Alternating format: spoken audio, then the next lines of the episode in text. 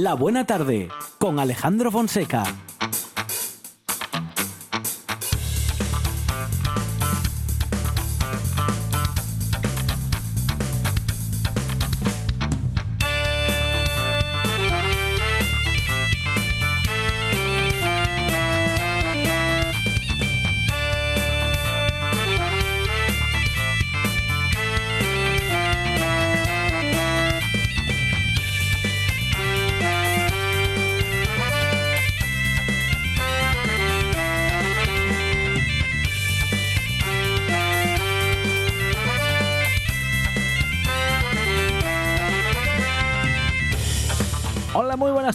Son las 4 y 8 minutos de la tarde y esta es la radio del Principado de Asturias.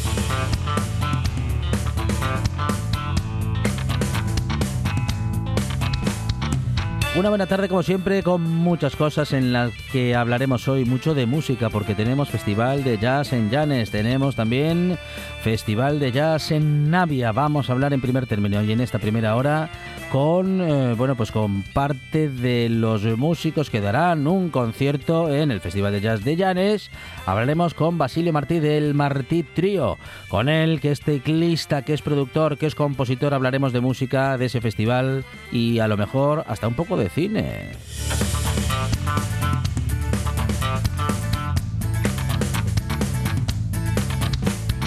Con el que hablaremos de literatura y de cine y de las propuestas que lleguen desde la Locura Librería Café Mieres será con Miguel Gallardo. Claro, él tiene muchas locuras literarias y con él las comentaremos en esta buena tarde. Mucha música y grandes artistas de la historia con Adrián Esvilla que hoy llega con una propuesta a todo ritmo, mucho mambo con Adrián Esvilla. Y nos vamos a Navia porque allí también tenemos conciertos de jazz y hablaremos con la cantante de Buen Suceso, Isabel Muñiz. Tendremos tiempo también para hablar con Anabel Santiago, que dará, bueno, pues que dará con una muy buena compañía que ya luego comentaremos, eh, las campanadas, es decir, dará las uvas y las campanadas en TPA. Con David Casañón y Javi Solís nos iremos de Fartu Ruta justo antes de abrir el último videoclub de 2022 con José Fernández Ribeiro, nuestro director de cine.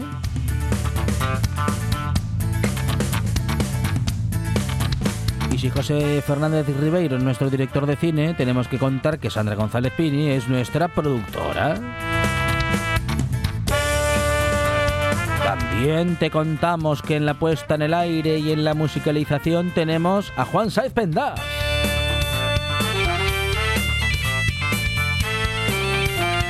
Y ya sabes que en la presentación tienes a un servidor, Alejandro Fonseca, que estará contigo hasta las 6 en esto que se llama La Buena Tarde.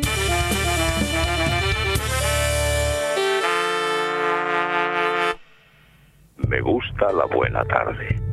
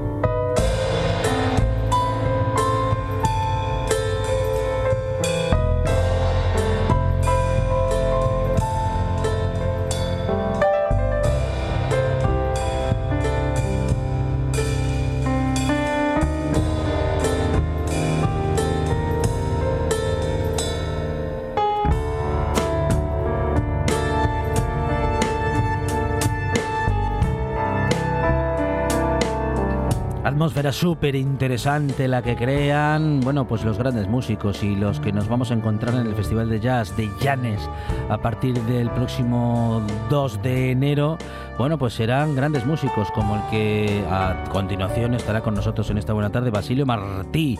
Basilio, ¿qué tal? Buenas tardes. Hola, buenas tardes, ¿cómo estáis? Muy bien, Basilio, pues eh, siempre preparado, ¿no? Para, bueno, pues para nuevos conciertos y para, bueno, pues para dejaros llevar, porque al final esto de la música, esto del jazz, eh, es que os dejáis llevar, ¿no? Al final por la música y al final todos hacemos lo mismo cuando, cuando nos acercamos a los conciertos, Basilio. ¿Y qué, qué, es lo que hacemos? Escuchar y tocar, ¿no? Claro, sí, sí, sí. Y dejarnos llevar, dejarnos llevar y, bueno, pues meternos en esa atmósfera tan, tan fenomenal que solamente con la, bueno, pues con la música en directo se puede conseguir.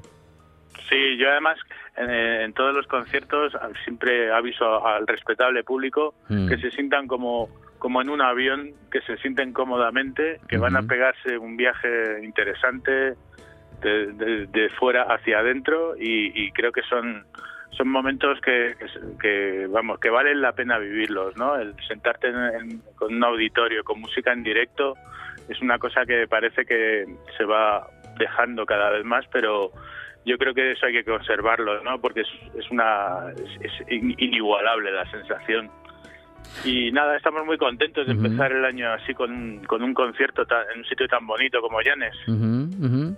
Sí, justamente es que esto de la música en directo, bueno, aquí en esta buena tarde anunciamos, contamos muchos conciertos que, que van sucediendo durante todo el año, pero le damos la importancia que cada uno tiene, Basilio, porque sabemos, eh, bueno, lo, lo sabemos porque la hemos experimentado, la experimentamos cada vez que podemos, digo, lo de la música en directo y queremos transmitir, ¿no? Desde la radio lo, lo bonito del momento lo, y también lo necesario, ¿no? De eso, de acercarnos al arte, de acercarnos al teatro, al cine, a la música en directo, prácticamente te diría yo que sea, sea cual fuere, ¿no? Bueno, pues a todo aquello que coincida con sí. nuestros gustos o incluso en algún caso atrevernos con, bueno, pues con, con algo que, que, que podamos descubrir también.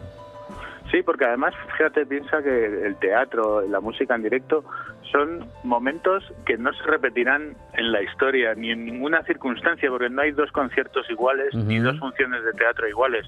Una película grabada sí, pero el arte en directo, ejecutado en directo, es un uh -huh. momento único uh -huh. que solo tú vas a poder vivir, ¿sabes? Y creo que tiene esa magia especial que, que, que vale la pena. Y máxime cuando estamos hablando de un género como el del jazz, en el que, mm, bueno, buena parte de lo que hacéis está escrito, o en todo caso hay una parte que sí está escrita o que puede estar escrita, pero mucho, mucho de lo que hacéis sale, surge en ese momento, ¿no? En ese momento de, convivencia, en ese momento de, ¿qué diría yo?, de unión eh, casi mágica. ¿no?, entre, entre los músicos. Sí, en, en, como una comunión, ¿no? Pero también recibes la, el, los impulsos del público, ¿sabes? Si tienes uh -huh. una audiencia que no te está, uh -huh. que no te recibes buenas vibraciones, tocas de otra manera. No te digo peor, pero sí, sí diferente. Pero sí, eh, es una música sujeta a la improvisación uh -huh. y a lo que te diga el momento, a lo que, a cómo está sonando el piano en ese momento. En mi caso, la acústica del sitio, cómo te llega a ti ese feedback de lo que estás tocando, ¿sabes? Uh -huh, Vas creando un, un castillo con, con, de sensaciones y, y, y, si consigues eh, que se mantenga en pie, eh, yo creo que al público le va a llegar lo más bonito de lo que eres capaz de hacer, ¿sabes? Uh -huh, uh -huh. Basilio, uh, sabemos que en 2007 eh, lanzaste tu primer CD, bueno, tu primer sí. trabajo en solitario con un alias que era, bueno, pues un, un homenaje, un homenaje a la, a la, Unión Soviética, un homenaje a, a bueno, pues a aquel cosmonauta eh, que recorrió el espacio antes que nadie. Sí, era, era un homenaje a Yuri Gagarin, sí. pero más que un homenaje a la Unión Soviética era a, un homenaje a los pioneros, ¿no? A los que se lanzan al ah, espacio sin saber si van sí. a poder volver. Sí, sí, sí, sí, sí, sí, Y para mí, como la música tiene una parte de, de pioneros que no mm. sabes no sabes dónde vas a acabar muchas veces, pues eh, le quise poner ese nombre. Y curiosamente, eh, ese mismo año la familia del cosmonauta registró y patentó el nombre de, Yuri Gagarin y como no quería meterme en problemas legales con nadie, pues ya me puse Basilio Martí en mis trabajos y, desde entonces funciono con, mi nombre, ¿no? Bueno. eso no me lo pueden, no me pueden denunciar. Siempre decimos aquí algo que decía muy bien y con mucha más gracia eh, Facundo Cabral, que celebramos que exista, bueno, siempre celebramos que vengan a visitarnos músicos a la buena tarde, porque un músico más es un soldado menos, pero me parece que en tu caso un músico más es un periodista menos, eh, Basilio. Ah, lo dices por mi, por mi antigua carrera, ¿no? Sí, sí. Pues fíjate que, que, me costó dejar ese trabajo porque además yo era periodista de, sucesos y, y, la verdad es que era apasionante, era, era increíble. Pero claro, la música me, me pudo más. Además es que yo cuando estaba trabajando de periodista el mismísimo Antonio Vega me ofreció su, un puesto en su banda cuando empezó su carrera en solitario y hay que estar muy loco para rechazar esa oferta, ¿sabes? Mm, mm, mm. Luego me quedé 20 años con él en su banda y, bueno, creo que acerté, pero sigo escribiendo de vez en cuando y, me gusta muchísimo el periodismo, mucho. Bueno, ¿y te gusta mucho el cine o solo el cine clásico o en todo caso lo que el cine clásico y Nosferatu en particular te pueden o te pudieron ofrecer y, lo que has encontrado allí para esa, esa versión de Nosferatronic, bueno, versión o en todo caso eh, composición eh, musical entre el jazz y la electrónica? Sí, bueno, eso es un proyecto que, lo hemos estado desarrollando este año también. El, miércoles terminamos la, gira en Madrid y era la proyección de la película y, tocando la banda sonora en directo, ¿no? Eh, lo que pasa es que, bueno, elegí esa película porque me parece tan bonita las imágenes, ¿no? Que son, es como un videoclip de una hora y media en que cualquier escena, la música que le pongas siempre va a quedar fenomenal, ¿no? Y pero bueno, sobre todo eso, para que utilizar más me gusta más pensar en un concierto con un fondo de cine que no en una banda sonora hecha ex profeso para esa película, ¿no? Es como una decoración para la música. Pero bueno, eh, me, pareció muy interesante esa peli y este año además es que eh, quiero hacer un perro andaluz, quiero hacer el mismo proyecto, la misma performance con una música nueva para...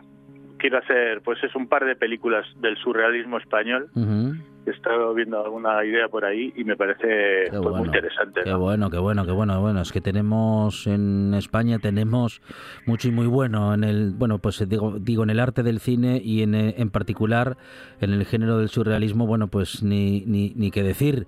Eh, y en este festival de jazz, en este día 2 de enero, en ese concierto, justamente os presentáis, Basilio, con Transylvanian Suite. ¿Esto es así? Sí, mira, Transylvanian Suite es una versión para trío de jazz de la de la banda sonora que hice para para Nosferatronic. Que claro tampoco puedes estar una hora y media tocando sin parar no pero me lo propuse así como un reto y dije me gustaría tocar esto en directo con, con, un trío no y, entonces hicimos estos arreglos para, para pues como un trío de jazz no pero tocando música pues muy cinematográfica con mucha banda sonora eh, luego, o sea, vamos a hacer la Suite Transilvania y luego tocaremos otros temas de otros discos y, algún tema también de, otras películas, de Midnight Cowboy, oh, el tema famoso de la armónica. Sí. Eh, sí, siempre picoteamos un poquito mm. de, la música de cine, a mí me encanta.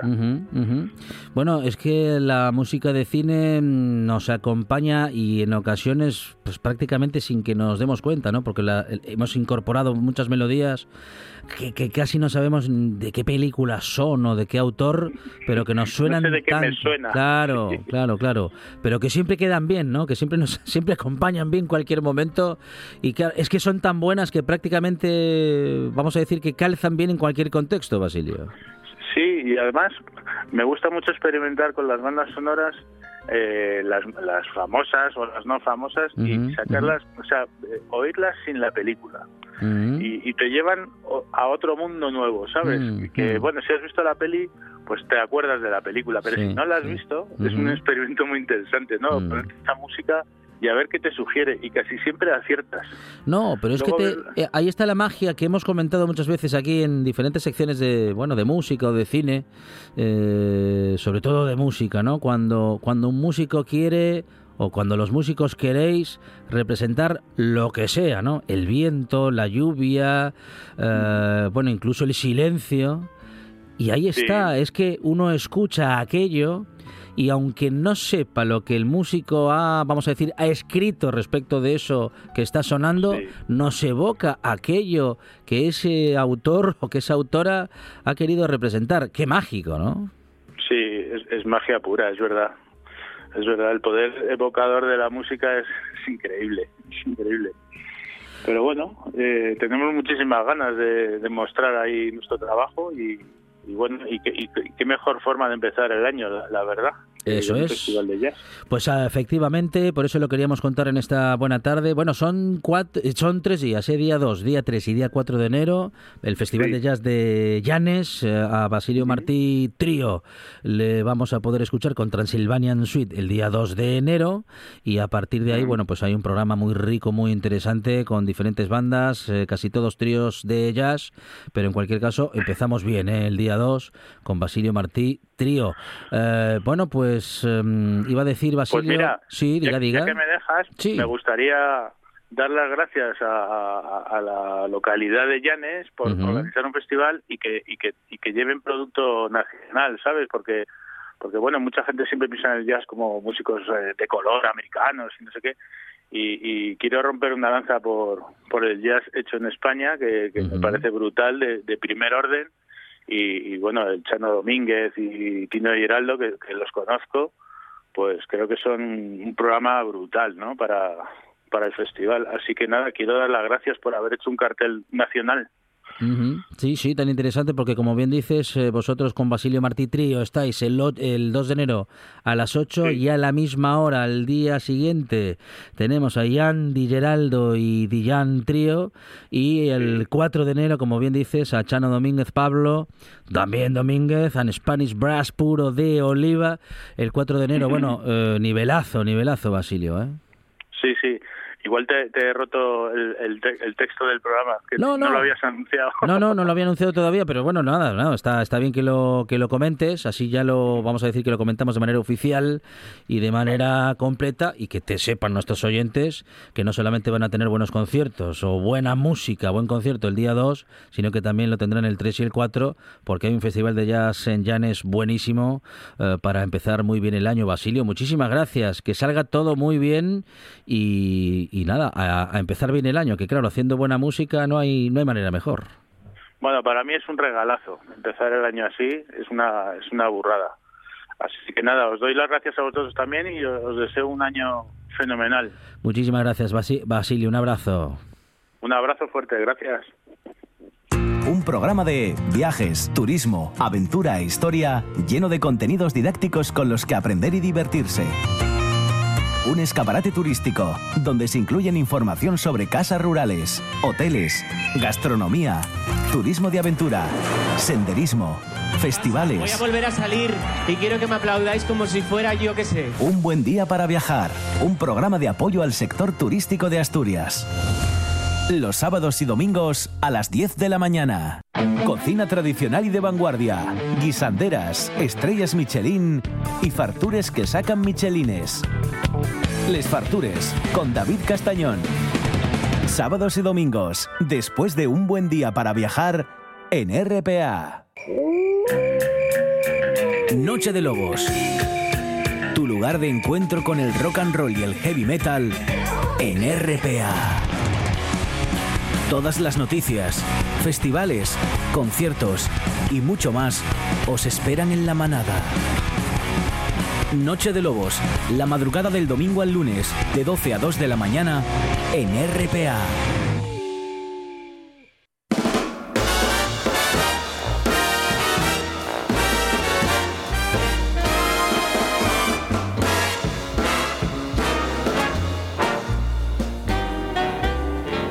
For once in my life, I have someone who needs me.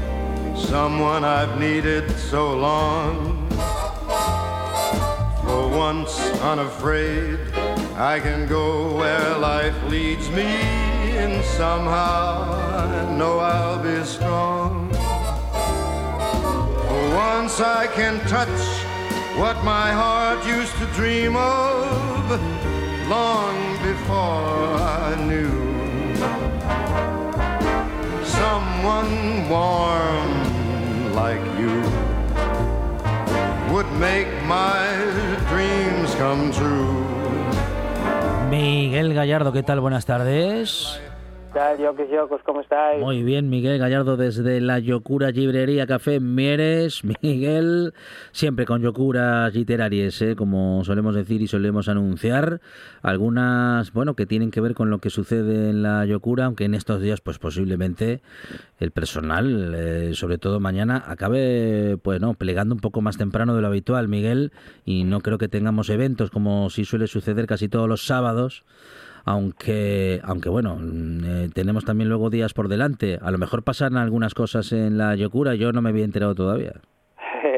eh, no nos atrevemos, la verdad, porque eh, sí. mucha gente por la calle con esta temperatura y todo. Pensamos en, en hacer algún un evento para cerrar el año, pero mañana mañana abrimos esta mediodía porque claro si os dejamos aquí entrar por la tarde y les damos una copina de champán, ya no nos echamos. Eso Tenemos que pasar la noche vieja aquí, va, tampoco es plan, ¿no? Claro.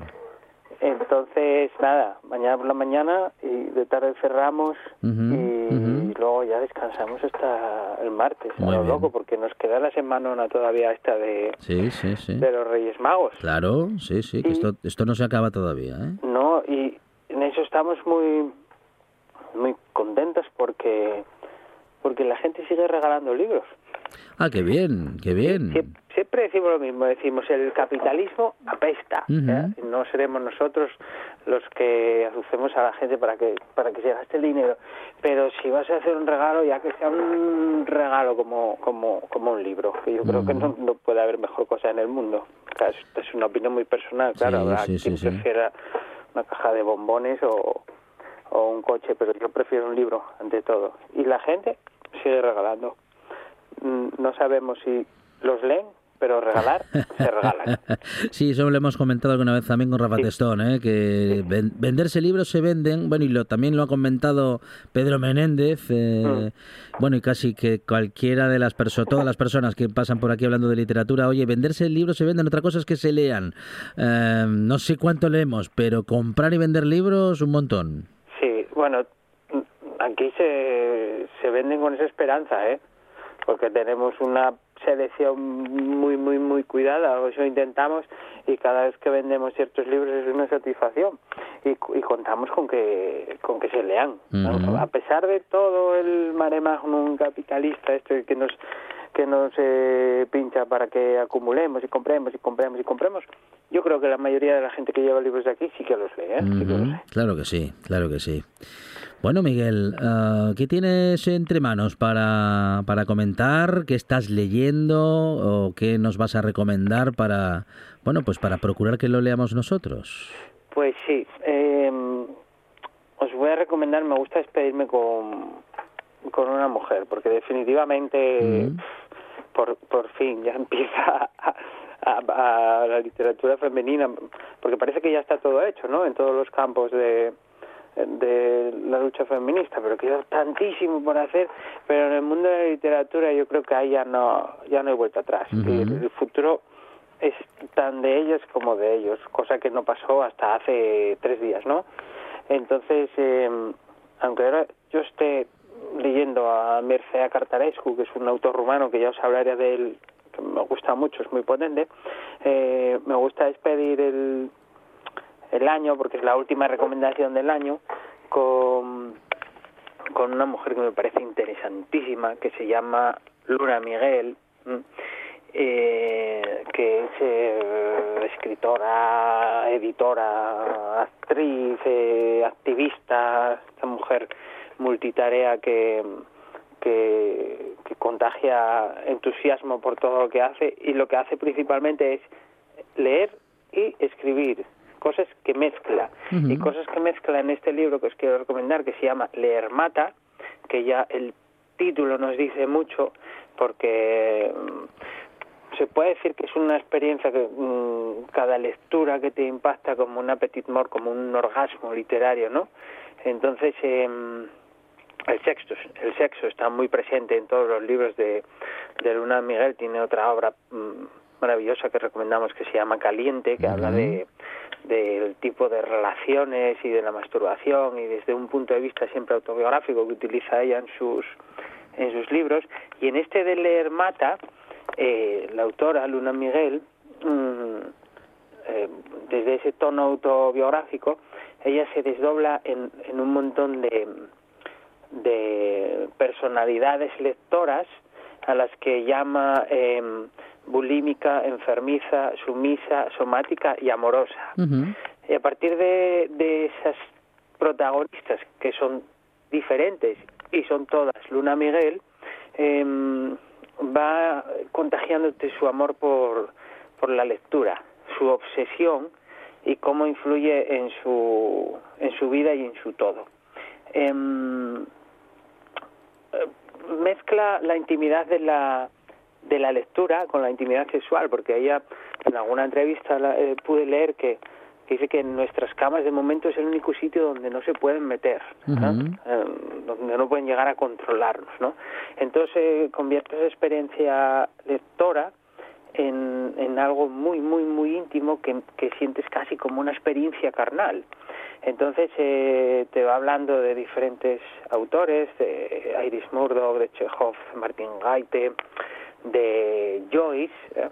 Eh, hay un capítulo dedicado a la lectura de, de Ulises, que por cierto, sí. eh, Luna Miguel tiene un hijo al que puso de nombre Ulises. Ah, qué bueno. Mm. Eh, el amor es, es, clarísimo hacia Joyce.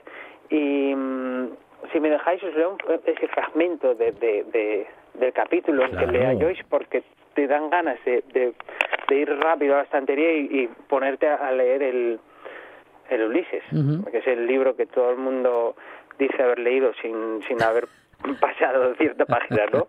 Entonces eh, es, es, apasionante cómo explica la lectura de este libro, cómo ella se empecina en terminarla más en un tiempo récord.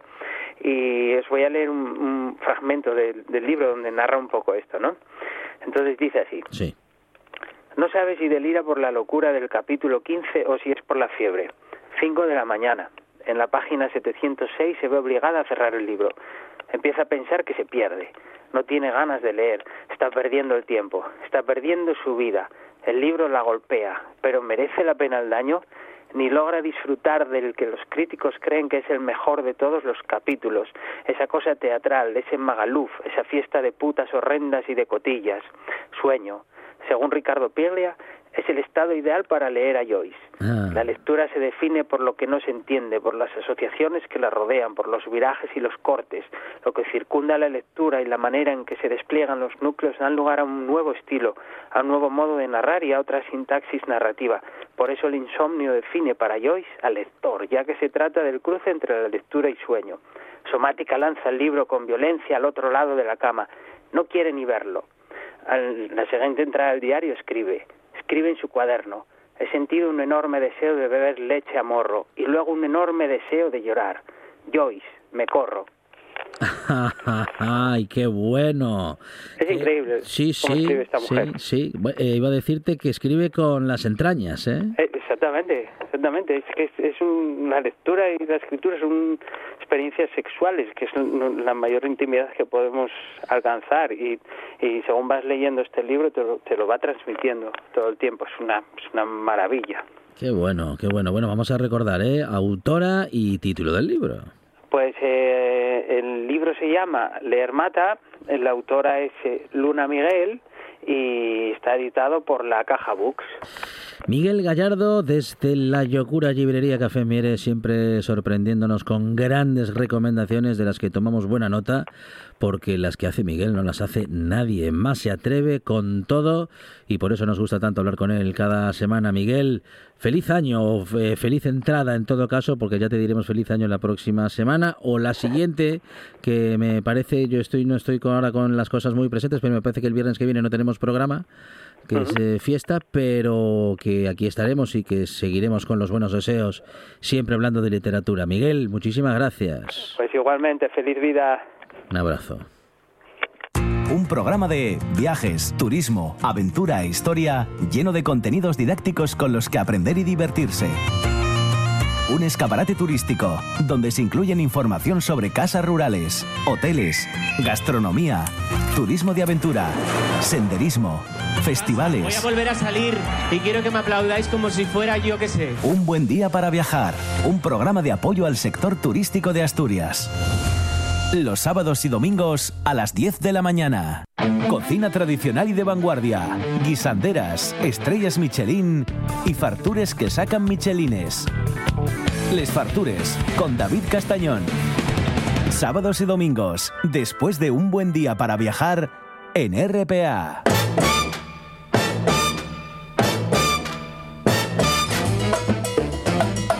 La buena tarde.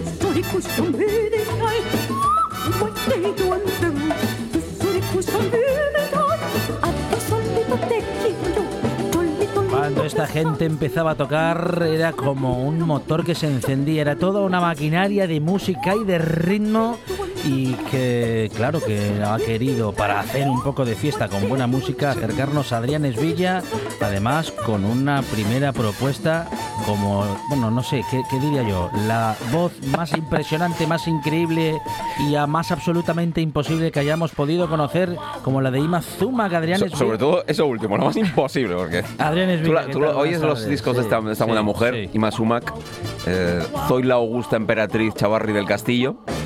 Sí. Le parece un poco largo aquello para ponerlo, en los en la camiseta ahí como el futbolista. Entonces era Ima Sumac, que es un invento del, Ah, Suma, que yo Sí. dije Zuma, Es- Suma. Es, un que, que significa. Significa.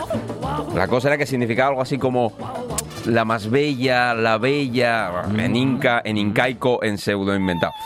Eh, es un invento del manager de ella, músico, eh, marido durante una época, eh, Moisés Vivanco, que la descubre en Lima, eh, muy jovencita, y la integra en lo que era el, un conjunto folclórico. El conjunto folclórico peruano, no sé qué, la integra como cantante y tienen un primer éxito muy grande en Lima. Eh, luego van a Argentina, creo que es el primer país al que van. Llegan a grabar un disco allí en- a través de Radio Belgrano. Luego empiezan a ir por Brasil, México, todo esto en los años justo anteriores a la Segunda Guerra Mundial, eh, mediados de los 40 y tal, donde ella empieza a tener un gran éxito en Sudamérica. Y después, tras la guerra, da el salto a Estados Unidos. En- primero en Nueva York, que era un poco el epicentro de la inmigración latina, esto es lo típico, ¿no? La, la inmigración cubana, puertorriqueña, costarricense, más adelante colombiana, venezolana, peruana en este caso, iban a dar normalmente a, a la zona de, de la, de la- a la costa este, a Nueva York, donde curiosamente no tienen ningún éxito. No les hace caso ahí ni Cristo. Ujú. Pero a través de unos contactos, a través nuevamente de la radio, algunas salas de fiestas, consiguen acumular el dinero bastante como para trasladarse a Los Ángeles. Ujú. Y en Los Ángeles es como una especie de estar en el momento justo, en el sitio indicado, y allí es, una, es, un, es un cataclismo aquello que no nos hacemos la idea de lo que esta tía supuso. El primer disco que graban, que se titula, eh, no me acuerdo cómo es, eh, Voice of the Ixtabay, la voz del Ixtabay, es un disco donde está producido por Lex, Ba- Lex Baxter, que es uno de los inventores de lo que se puede llamar el exótica, el lounge, el, el futurismo, la música ambient, todo esto, que es un poco donde ella va a desarrollar la primera parte de la carrera de ella, ¿no? Y con el, voice, el Voice of the Ixtabay este, que es un disco principalmente atmosférico, donde mm, ella y Moisés Vivanco, que es el compositor principal, cogen canciones tradicionales o pseudo tradicionales a partir de ritmos tradicionales y Lex, Bas- Lex, Bar- Lex Baxter, es que lo confundo con Lex Barker, que Lex Barker fue Tarzán y marido de, de Tita Cervera. Ajá. Pero no son el mismo. Bien, no. Lex Barker y Lex Bax- Baxter. Lex Baxter es un- uno de los productores más importantes de Estados Unidos en los años 50.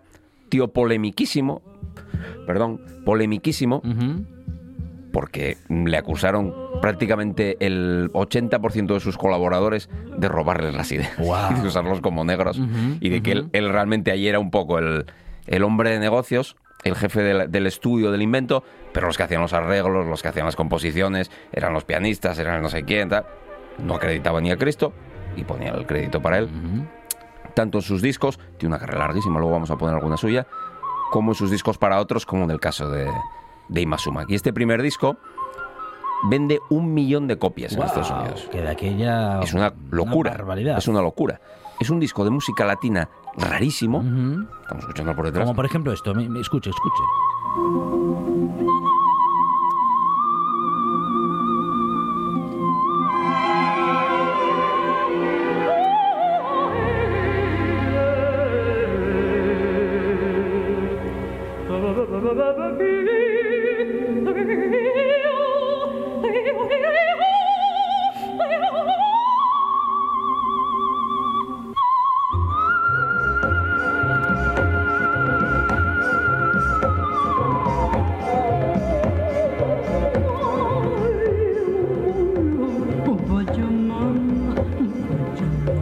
Tan, es que era tan raro, tan raro como, como que ella era capaz de hacer cosas que nadie había hecho Sí, sí, hasta ese absolutamente. momento. Ella, ella contaba que, que había aprendido, a no tenía formación, era autodidacta, porque de hecho había intentado entrar en el conservatorio en Lima, pero era tan cara la matrícula y no le dieron la beca que no pudo entrar. Entonces era ya autodidacta, uno de estos prodigios de la naturaleza. Y ella contaba que había aprendido a cantar escuchando a los pájaros, escuchando a los animales de las... Claro, claro, todo claro. este... A ver, todo era- esto Sí. tenía una parte verdad Sí. y una parte de, de invento, de ficción a partir de Imasumak, creada entre ella y, y Moisés Vivanco, que era esta especie de princesa incaica que, que había aparecido allí de la nada, ¿no? Y que, y que con estas dotes prodigiosas y ese canto em, tan extraño. Entonces, ella tiene una tesitura de soprano, ¿no? Pero, pero luego era capaz de bajar muchísimas octavas y de subir muchísimas octavas. Una cosa loquísima. Y, y- y muchos de, esos, de, esas, de las canciones son son esos, es realmente ella imitando sonidos y evocando sonidos que, que escuchas los discos y te quedas absolutamente flipando y luego meten la parte más Latin jazz, que era la, es la época donde el Latin jazz empieza a surgir, ¿no? Y lo que decía, y ella llega a Hollywood con esta producción increíble de, de Baxter y ese momento donde hay una espe- es un momento donde hay un pequeño vacío tras la guerra donde normalmente en Estados Unidos siempre hay un- una fiebre por algún tipo de música latina que va enganchando con otra, ¿no? Y digamos que en los 40 había sido la música brasileña con Carmen Miranda, por ejemplo. Carmen Miranda fue una superestrella en los años 40, pero en los años 50 había ha empezado a declinar y aparece esta, este, este- esta cosa, este, este elemento extraño de Imasumak con, con, el, con todo lo que, lo que conllevaba, ¿no? Porque iba vestida, todo. Siempre proponiendo siempre este personaje misterioso, esta, esta, este, jugando siempre con el mito, con lo legendario, con, con- eso, eh, eh, no, no era el nombre de ella, era un seudónimo en la lengua extrañísima además, ¿no? Y ella aparecía siempre vestida y tal, ¿no? Y, y no cantaba, solo eh, evocaba sonidos y todo esto, ¿no? Y entonces el público americano, que es un momento donde lo exótico pega fortísimo tras la Segunda Guerra Mundial, Ujú. y encuentran esta figura nueva, algo que es literalmente, de verdad, el primer disco lo, lo escuchas y es literalmente algo que nunca se había oído y que nunca se había producido. Entonces, claro, es normal. Pero si a día de hoy sigue siendo. A- día de hoy lo escuchas y sigue dices, siendo "Madre de, mía, pero ¿esto qué es?". Sigue siendo de vanguardia Sí, todavía. ahora. Exactamente. Es un, es un disco de vanguardia de, que se inventa un montón de cosas, se inventa casi la exótica, se inventa la world music, se inventa el ambient, se inventa un montón de cosas. En el año 50-51, que lo escuchas hoy y es una, sigue siendo un artefacto rarísimo, con la paradoja de que en la época donde, donde se lanza es un super éxito. Es algo que se lanza hoy y lo escuchan tres locos, es algo que se lanza en el año 50 y vende un millón de copias Guau. y, y acaba ella con contratos para hacer cine y todo, ¿no? En el año 54 ella hace una película que se llama El secreto de los incas con Charlton Heston, eh, donde canta varias de las canciones del, del primer disco, ¿no? Un es una película con una fotografía en Technicolor de estas típicas de, de los años 50, donde ya sale ya el ultra exotismo aquello, ¿no? Es una peli además que años después tuvo un reverdecer porque es una de las bases para el personaje de Indiana Jones. El, el look que lleva Charlton Heston y un poco de la historia de un explorador americano buscando por allí están retomadas en Indiana Jones, ¿no? Y es, es fascinante esa, esa primera fase de la carrera de ella, donde él hace, hace esa música tan singularísima, ¿no? Esta que estamos escuchando ahora, que es del tercer disco de ella, que me parece flipante, es un disco que se titula Inkataki del año 53. Y esta es una canción. Esto es que- una cosa En la que si uno no sabe que es una persona humana No sabes lo que es, la que ¿no? está cantando, dice, esto, esto no puede ser. Para mí esto es una de las obras esto maestras es de otra ellas, cosa. que es Chuncho, que la escuchas y dices, esto es el proto spaghetti western morriconiano. Y dices, madre mía.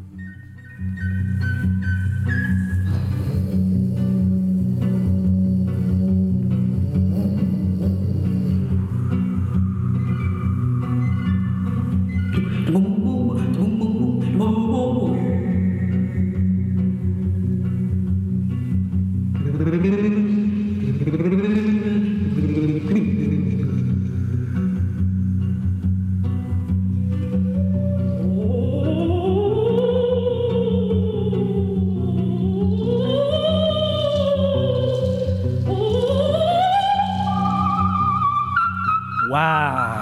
¡Wow! Es alucinante. Es impresionante. Este, este disco es- es- En Bit- eh, por cierto, en, eh, en algún capítulo de Better Call Saul eh, aparece. Aparece esta, esta eh, canción de este Chuncho. Sí, sí. es el- hay una de ellas también del, del segundo o primer disco, no me acuerdo, que salía en la banda sonora del Gran Lebowski también, por ejemplo, y tiene también este tono absolutamente extraterrestre. Y este tercer disco, que es producido ya por Moisés Vivanco, es todavía más de vanguardia que el, el primero. Se nota que Baxter es un productor comercial y que in- implementa en el disco de ella muchas cosas de los discos de él. Ba- Baxter tiene una, discografía flipante. ¿no? Tiene un, un disco del año 51, casi paralelo al, de, al primero de Masuma, que se llama Ritual of the Savage, que toma elementos eh, de la música hawaiana, de la música polinesia, pero mm, metiéndole jazz, metiéndole lounge, metiéndole muchas cosas. Y es, casi son estos dos discos, el de Ima Sumac y este de Baxter, eh, Revenge of the, of the Savage, donde se inventa el- lo que luego se va a llamar el exótica, a principios de los 50, que se va a desarrollar mucho en, en esta década hasta los 60, ¿no? Con Esquivel, con Arthur Lyman, toda esta gente, ¿no? Y son dos discos casi, casi hermanados por el sonido. Pero en cambio, este tercero que produce Vivanco es, va muchísimo más allá en los elementos folclóricos, en los elementos atmosféricos. Luego tiene una producción increíble porque, claro, ella está trabajando con Capitol, que es, una de las, es uno de los super sellos de la década de los 50. Con lo cual tiene bueno, todos los recursos a su disposición. Más después de haber vendido un millón de copias, claro. Y de haberse convertido en una estrella de cine. Entonces, claro, te- haz lo que te dé la gana. Y cosa- pues lo que, lo que le dé la gana es sacar entre Ivy Banco unos discos extrañísimos de música innominada.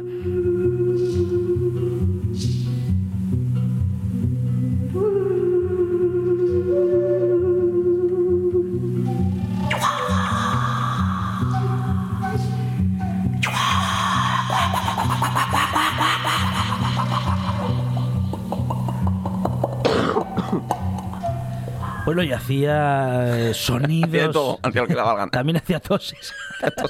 Hacía toses, hacía, hacía estertores No, de pero, muerte. Pero hacía unos, unos sonidos que, que- que- que- que parecía mentira que los hiciese con la Sí, garganta. Que, que salía de un humano eso. ¿no? Sí, Era- sí, era una capacidad de, de evocar atmósferas, de evocar imágenes. Es un- son unos discos de algo que ya hablamos muchas veces y que me interesa mucho, que son como bandas sonoras de películas imaginarias. ¿no? Te puedes imaginar una película eh, fantástico, eh, medio de terror, medio de aventuras con esta música. No son son discos pulp, en cierto modo, ¿no? Igual que, en los años 50 y primeros 60 hay un enorme desarrollo de la literatura pulp, de los magazines pulp, de, los tebeos pulp, de las películas pulp, hay un una música pulp que tiene que ver además con el diseño de, de los propios discos, las portadas, eran ultra sugerentes, ¿no? con, con las tipografías, las fotografías, los dibujos, las, la imagen de ella es completamente pulp. Y es, es algo que corresponden, porque muchas veces estos discos, ves estos discos de Lunch y tal, que tienen unas portadas chulísimas, los pones dentro y es, música de ascensor, pero otras veces esos, esa sugerencia de las portadas se ve reflejada en los interiores, ¿no? Y luego, ahora estamos escuchando por detrás Sí. al maestro del mambo, que es Pérez Prado, con Mambo Jambo, que es la, la canción que empieza lo que los americanos llamaron la Mambo Craze, la fiebre del mambo, la locura del mambo, a principios, mediados de los 50.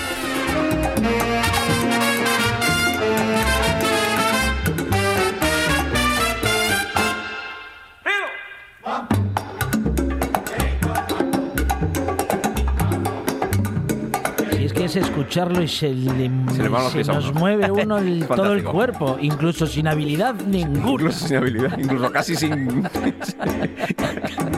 casi sin fuerzas. No, es, es alucinante. Está el- la, la explosión de ritmo que conseguían estas bandas son, son una locura. Esta, es, que esta era- es una canción. es que eran unos era tremendo. increíbles. Claro, son, son grandes conjuntos, ¿no? Son conjuntos de muchísimos números de instrumentos, ¿no? Con, con cantantes, con coristas, con secciones de viento, secciones de metales, secciones de percusión, muchísimas secciones de percusión. Orque- to- todavía la- los años de orquestas. Son los años de orquesta, son los, años- los quizás los últimos años dorados de, de la orquesta son cuando entra, irrumpe el mambo, que es una creación, el mambo es una creación de, de Cachao y del hermano, a partir del danzón, cuando ellos estaban en, esta- en la orquesta Maravillas, creo que era en Cuba, y son un poco los que dan, los que lo crean, no, vamos, son los que le dan nombre, ¿no? Este ritmo que se está trabajando, vamos a llamarlo mambo, y vamos a comercializarlo como mambo, y a partir de ahí como ya hay un ritmo, que hay un modelo, pues es cuando otras bandas se pueden incorporar. ¿no? Y el- uno de los primeros es, eh, es Pérez Prado, que cubano también. Tiene un primer éxito con el famoso Mambo número 5, pero el que rompe el- el- la baraja es el, el Mambo Jambo este. ¿no? Y a partir de aquí es donde la- a las salas de fiestas en Estados Unidos, especialmente en la costa este y en la costa oeste, están dominadas por las orquestas de, mambo de la época. Vamos a poner unos ejemplos de las, seguramente los tres mayores, de las tres mayores orquestas de mambo del periodo. Este es, este es Benny Moré con la gran orquesta, haciendo una canción que la vais a oír y vais a estar una semana con ella en la cabeza.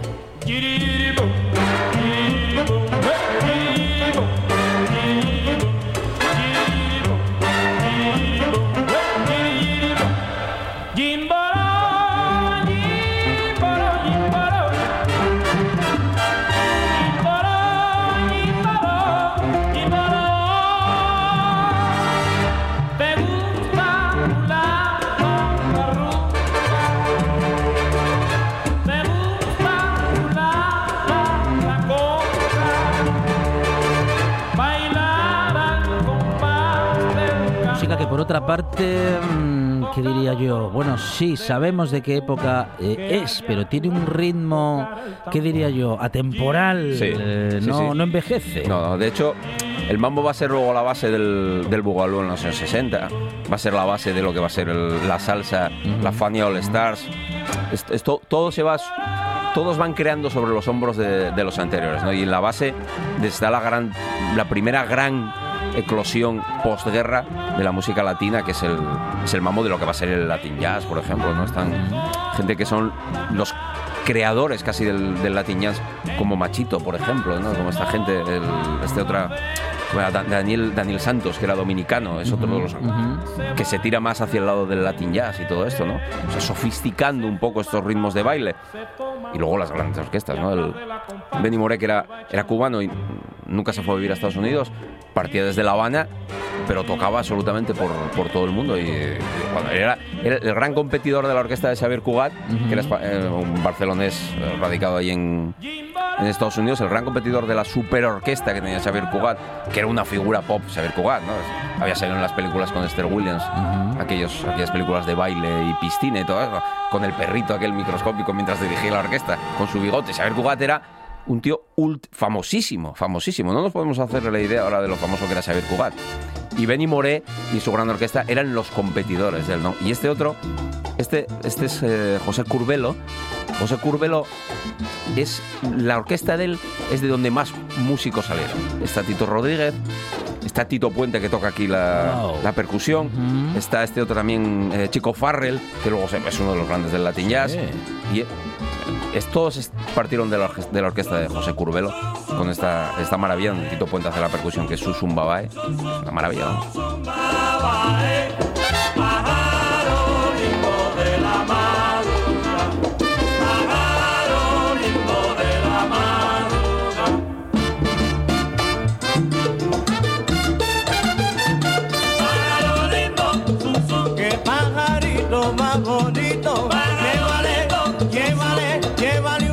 Atención, que parece fácil, que digo que hacen que se escuche como que va fácil, pero es que hay, hay como siete ritmos diferentes, Sí. cada uno con el suyo, Sí, y por eso se nos mueve tanto todo el cuerpo. Porque... es, como, la, la percusión va por un lado, Eh, eh, los vientos eh. van por el otro y todos están constantemente, están bailando unos ritmos con otros. Y están dialogando unos ritmos con otros. Y luego, claro, eran lo que decíamos antes, tenían unas producciones increíbles. Porque tenían muchos medios, porque eran orquestas que manejaban mucho dinero, por lo cual atraían a músicos excepcionales, podían ir a grabar a los mejores estudios y luego, claro, esta canción la habrían tocado, no sé, Mil- 500 veces en una semana, una cosa así. Con lo cual, esto, esto la podían tocar del derecho y del Como revés. un reloj. Como les diera la gana, durmiendo lo tocaban esto.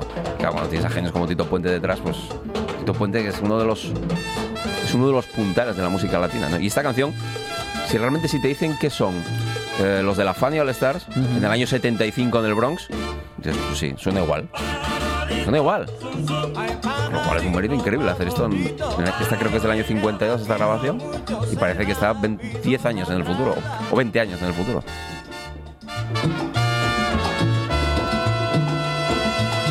Hoy con el Mambo hemos estado y estamos con Adrián Esvilla. eh, bueno, prácticamente último minuto, nos acercamos a las noticias. Cerramos, 5, cerramos el ribete porque el, el desvío hacia el mambo era porque en plena fiebre del mambo Ima Sumac vio agotarse la exótica y todo aquello y dijo, "Uh, vamos a hacer un disco de mambo que esto va, se va a fundir el misterio. Y hacen uno de los grandes discos de mambo de los años 50, que es Mambo, del año 54.